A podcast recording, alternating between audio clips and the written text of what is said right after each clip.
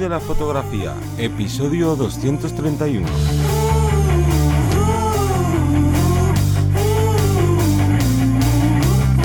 Bienvenido o bienvenida al podcast que te enseña a vivir de tu pasión, es decir, vivir de la fotografía, donde semana tras semana te traemos todo lo relacionado con el mundo fotográfico como negocio, ya sea esa parte de marketing, de búsqueda de clientes, de cuánto cobrar, de cómo posicionarte y bueno, un largo etcétera. Me voy a presentar, yo soy Johnny Gómez y conmigo y contigo tienes a Teseo Rey. Hola, buenas. El tema que abordamos esta semana es algo muy importante, pero bueno, final siempre decimos que es muy importante porque todos los temas que tratamos y que traemos, pues eh, creemos que son súper importantes y este no iba a ser menos, que es el tipo de micrófonos que tenemos disponibles a la hora de grabar vídeos, ya sea con nuestra cámara de fotografía o si te dedicas más a, ¿no? a esta parte de filmmaking y tienes una cámara exclusivamente de vídeo, pues también te va a interesar porque al final en el mercado hay muchísimos tipos de micrófonos y al final nos perdemos un poco porque no sabemos cuáles son las características o hay palabrejos de estos que no terminas de entender y bueno, pues vamos a hacer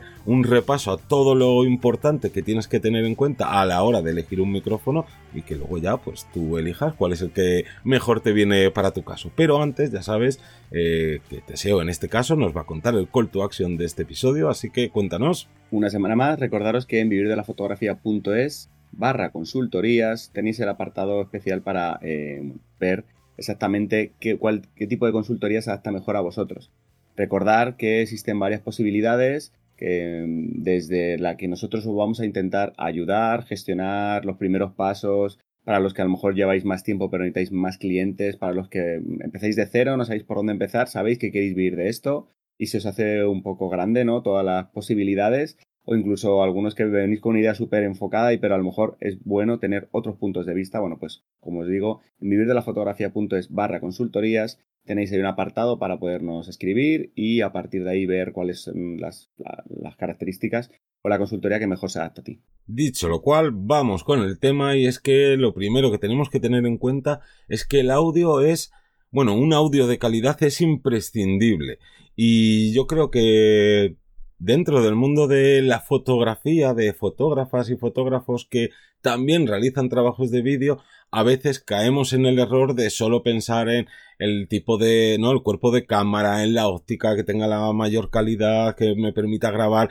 a no sé cuántos frames por segundo, en X tasa de bitrate, en X resolución, pero nos olvidamos luego, o más bien nos gastamos todo el presupuesto, eh, ¿no? En, en, lo que es eh, la parte de vídeo y apenas dejamos dinero o apenas eh, le damos importancia al audio cuando tú puedes hacer una producción audiovisual que no tenga la mejor cámara del mundo, pero que si tiene un buen audio, la gente, digamos que se lo come con patatas, lo disfruta y lo ve de algo de calidad. Pero si tú tienes una calidad inmejorable, vamos, que se parezca casi a, una película de gran presupuesto, pero luego el audio no va acorde con esa calidad de imagen que tú estás no ofreciendo, al final lo que el resultado que estás dando y la sensación del espectador o del cliente que está viendo esa producción, pues como que no es de calidad. Por tanto, imprescindible que la calidad de audio sea la mejor del mundo. Dicho lo cual, vamos a ver qué características tienen los micros para eh, ¿no? pues saber cuál elegir. Y la primera característica que deberíamos mirar en cualquier tipo de micrófono es eh, qué tipo de sensibilidad tiene. ¿A qué me refiero con esto? Al tipo de, eh, digamos, el captor, ¿no? De estas ondas de, de sonido. Y tenemos dos, básicamente. Que por un lado tenemos el condensador y por otro los tipos de micrófono dinámico. Los tipos, voy a empezar con el de condensador, que digamos que son los de máxima calidad, o sea, captan todos los matices, con, ¿no? Con todas las frecuencias, todo es perfectísimo y además eh, te graban hasta los sonidos más lejanos que haya. Que esto en principio es lo que querríamos todos, ¿no? Lo que pasa es que tiene, entre comillas, dos inconvenientes. Uno, que son micrófonos muy delicados, o sea que cuidado con cómo los tratamos, cómo, ¿no? Cómo los transportamos, que no se den ningún golpe, porque se pueden estropear y la parte casi más importante, porque en principio todos mimamos nuestro equipo al máximo, es que necesitamos tener un entorno acústico totalmente controlado. ¿A qué me refiero? Si yo voy a grabar eh, un podcast, por decir algo, o cualquier grabación que vayas a hacer, si en el entorno se escucha algo, ¿no? Hay algo de ruido en el, exterior, hay un poquito de eco, con lo más mínima molestia auditiva que pueda haber la va a captar el micrófono.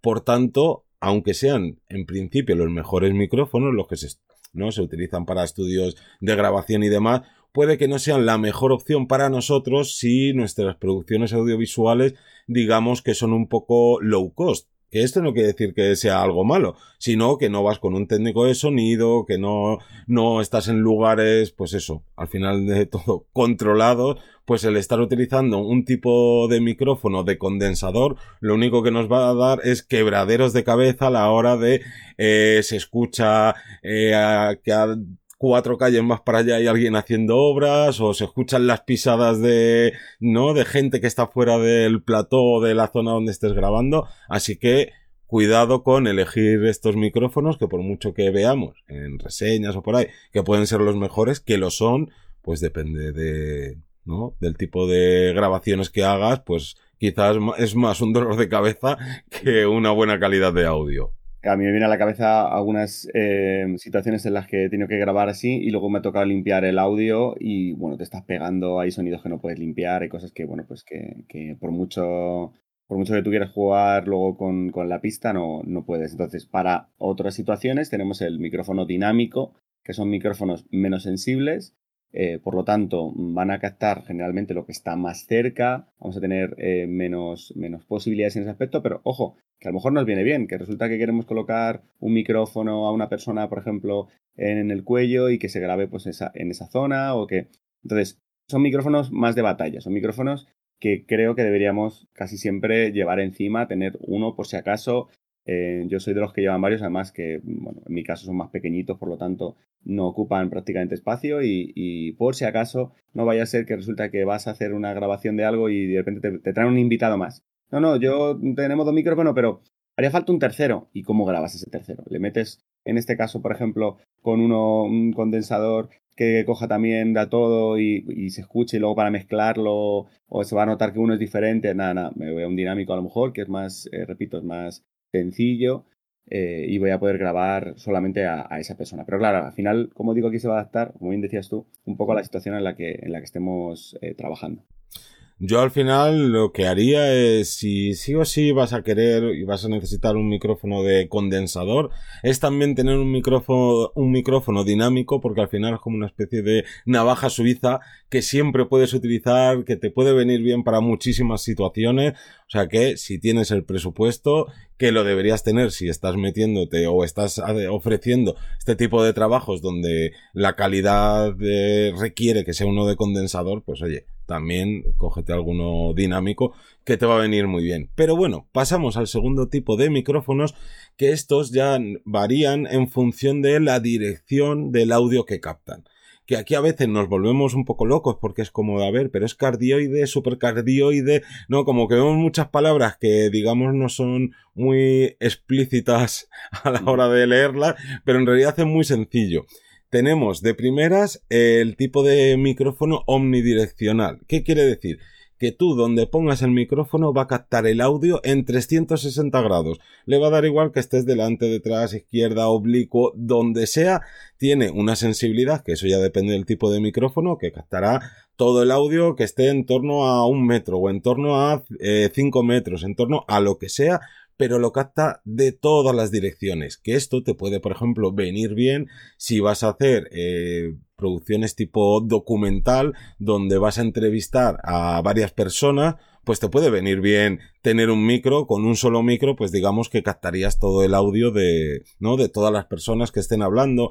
Este tipo de micros también te puede venir muy bien para captar audio de ambiente, para que por un lado tengas el audio que tú quieras, por ejemplo, ¿no? siguiendo el ejemplo de las voces, y por un lado, digamos que ecualices y edites el, el audio de las personas, pero para que eso no quede como muy soso, luego con este omnidireccional, eh, después de haber hecho las entrevistas o antes, te pones a grabar ahí sonido ambiente del lugar y ya está, por ejemplo. Luego tendríamos... Sí, el bidireccional, que no es más que la posibilidad de captar delante y detrás.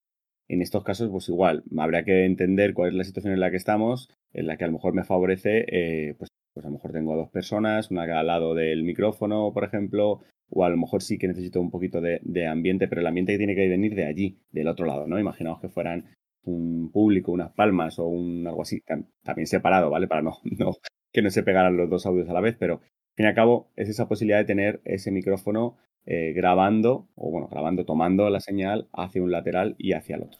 Esto, por ejemplo, se utiliza principalmente cuando hay dos personas hablando. Con un solo micrófono y como sabes que no capta lo que está, digamos, como a la izquierda y a la derecha del micrófono, sino delante y detrás, pues digamos que pones a las personas enfrentadas, una enfrente de la otra, y así captas ambas voces de, de manera, ¿no? Pues digamos que perfecta. Y luego tendríamos los que ya tienen nombre raro, pero que deberíamos entenderlos como direccionales, que son estos cardioides. Pero en vez de la palabra cardioide, vamos a pensar en la palabra direccional, que es muy entendible. Y es que solo graban, digamos que de frente del micrófono, que son estos micros de cañón, de shotgun que le llaman, que por ejemplo en fotografías eh, hay como esta especie de híbrido que sacaron marcas como... Uy, se me olvida ahora. Eh, joder, los micros estos de mm, típicos de montar en la zapata, que tienen 40.000 modelos, los Rode, los Rode, que al final son como mini micros de, de, cañón que en principio lo que te van a grabar únicamente es lo que esté delante, a donde esté apuntando ese cañón. Entonces, estos eh, están muy bien porque tienes el audio totalmente controlado. Ya puede haber ruido en el exterior o si estás en un interior puede haber ruido por el, ¿no? En todos los lados, que haya gente del equipo haciendo lo que le dé la gana, que tú solo vas a captar lo que estés señalizando con ese eh, micrófono de, de, cañón, que es típico, pues verlo, por ejemplo, en eh, tipo series, cine, que está el pertiguista girando el micrófono para ir captando lo que, ¿no? Lo que requiere lo que requiere la escena. Y dentro de estos em, micrófonos cardioides tenemos los eh, cardioides a secas, supercardioides e hipercardioides, que básicamente estos prefijos lo único que te están diciendo es que el audio que captan de frente cada vez es más limitado, ¿no? Como si estuvieras utilizando un cañón todavía más preciso, más finito, más casi como un francotirador, ¿no? que, que vas exactamente a donde quieres captar.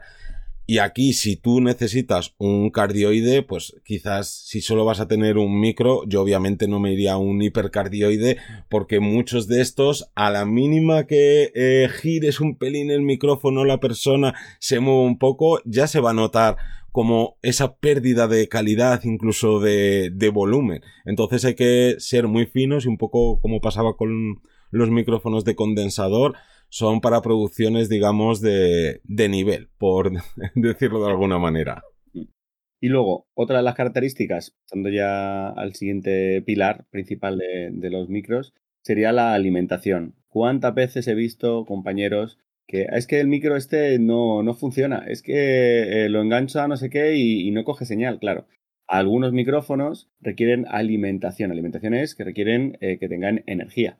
Entonces, se puede alimentar mediante pilas, se puede alimentar por la famosa, el famoso eh, Phantom de 48, ¿vale? Que, al final es una forma eh, de alimentar directamente al micrófono desde donde lo estamos conectando, ¿vale? También puede ser desde la mesa, si tenemos una mesa de sonido, o desde donde sea. Generalmente, como digo, esto pasa con los micrófonos eh, de condensador y tenemos ese extra. Por ejemplo, yo me viene a la cabeza unos boya, unos micros boya que tenía, que tenían una petaquita pequeña con una pila pequeñita en medio del cable para poderlos alimentar. Hay otras cámaras que ya directamente te permiten desde el puerto del mini jack eh, alimentar directamente. Lo único que le tienes que decir, eh, ¿quieres alimentar? ¿Quieres no alimentarlo? Vale, tú lo pones ahí. Entonces, también me viene a la cabeza eh, algunos móviles que se han utilizado como grabadoras. Tú tirabas el cable directamente de estos de, de solapa directamente al, al, este mini jack por, por, pues eso, por grabarlo y luego mm, montarlo todo a la vez.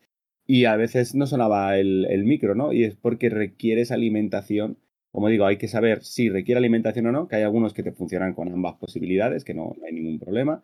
Eh, si luego lo puedo alimentar desde la cámara, desde el propio micro o desde el elemento donde lo conectemos. Esto es importante porque si no, no va a funcionar. Entonces hay que tenerlo en cuenta.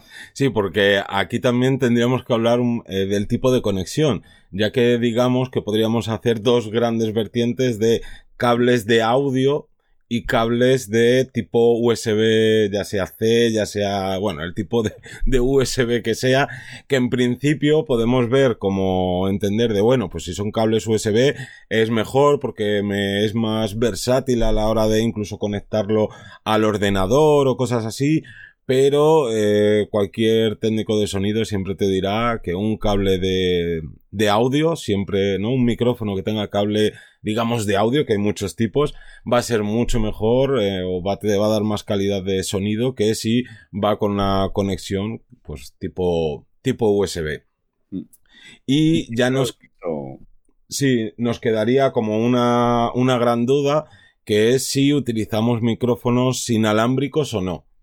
Ahora nos dices tu experiencia con los micrófonos inalámbricos, pero así en general sí que habría que decir que un micrófono inalámbrico, ¿no? Lo que cambia principalmente es el, precio. Siempre te va a costar muchísimo más un micrófono eh, con cable que uno inalámbrico. Y además de costarte muchísimo, también va a perder calidad de sonido porque volvemos a lo mismo, no es, no es igual que te pase toda esa información a través de un cable a que vaya de manera eh, inalámbrica por los distintos sistemas inalámbricos que hay. Así que son muy útiles para muchas cosas, pero que ¿no? hay que saber que pierdes un poquito de... Y, luego también hay que saber que tú estás pagando por, lo, por las calidades. O sea, es normal que si tú pagas 50 euros por un micro inalámbrico, pues pueda tener una mini latencia que a la hora de cogerlo en cámaras mm, haya milisegundos de diferencia, que no es prácticamente nada, ya, pero es que a lo mejor eh, con otra pista de otro compañero que va con micro, con, con un cable tal, eh, sí que va un poquito más rápido, o sea, más rápido es la velocidad que tenía que ir, y entonces de repente hay una pequeña diferencia, ¿no? O cosas así, entonces está claro que si no gastamos 1000 euros o 500 euros en un equipo eh, de sonido inalámbrico, pues va a ir bastante mejor. Esto, que parece obvio, pero mucha gente se queja mucho de, eso, ¿no? El material, joder, es que los inalámbricos o tal, claro, es que no hemos hecho una buena inversión o hemos eh, gastado lo que teníamos, ¿vale? No está mal, pero claro, se nos ha dado lo que, lo que había. Entonces, yo, por ejemplo, he trabajado bastante veces con inalámbrico y, va bastante bien, no hay ningún problema, no hay mucha... sí que he notado con equipos, repito, de menos de 200 euros que puede haber una mini latencia, pero siempre y cuando todos grabemos con el mismo, los mismos micros inalámbricos no hay problema, no se nota ese salto. Sí, además a día de hoy en todos los programas de edición de vídeo cada día nos ponen más fácil lo de, por ejemplo, sincronizar. Si en el caso de que grabemos el audio de calidad, ¿no? De manera externa y tener de referencia el de nuestra cámara, pues es fácil sincronizarlo. O si tenemos esa pequeña latencia en uno de los dos micros, pues como, ¿no? Pues eso, al final, sincronizar los audios, aunque a mí me pasó una vez eh, grabando unas conferencias que el audio no es que estuviera eh, con, siempre con la misma latencia, sino que la manera en que lo grabó el técnico de sonido se iba retrasando milisegundos a milisegundos, entonces tenía que estar haciendo pequeños cortes y reubicar ese trocito, otro pequeño corte, reubicar ese trocito de sonido. Entonces, también como consejo, si vais a hacer cualquier tipo de producción y no conocéis al técnico de sonido, porque por lo que sea, porque hay muchas situaciones, eh, hablar siempre con él para intentarse, ¿no? Que todo quede bien sincronizado y, y exacto para, para, el tipo de, de, vídeo que vayas a hacer en ese momento. Y yo creo que con esto ya hemos dado un repaso grande, ahora solo falta eh, comprarlo o saber qué tenemos y, ponernos a, trabajar con ello. Sí, nos podéis decir cuáles son los micros que, tenéis o, ¿no? o que si tenéis varios al final, cuál es el que más uséis en vuestras producciones de vídeo. Y sin más, nos despedimos hasta la próxima semana, no sin antes dar las gracias a toda la gente que hace posible este proyecto y nos escuchamos el próximo lunes a las 7 de la mañana. Un saludo. Hasta luego.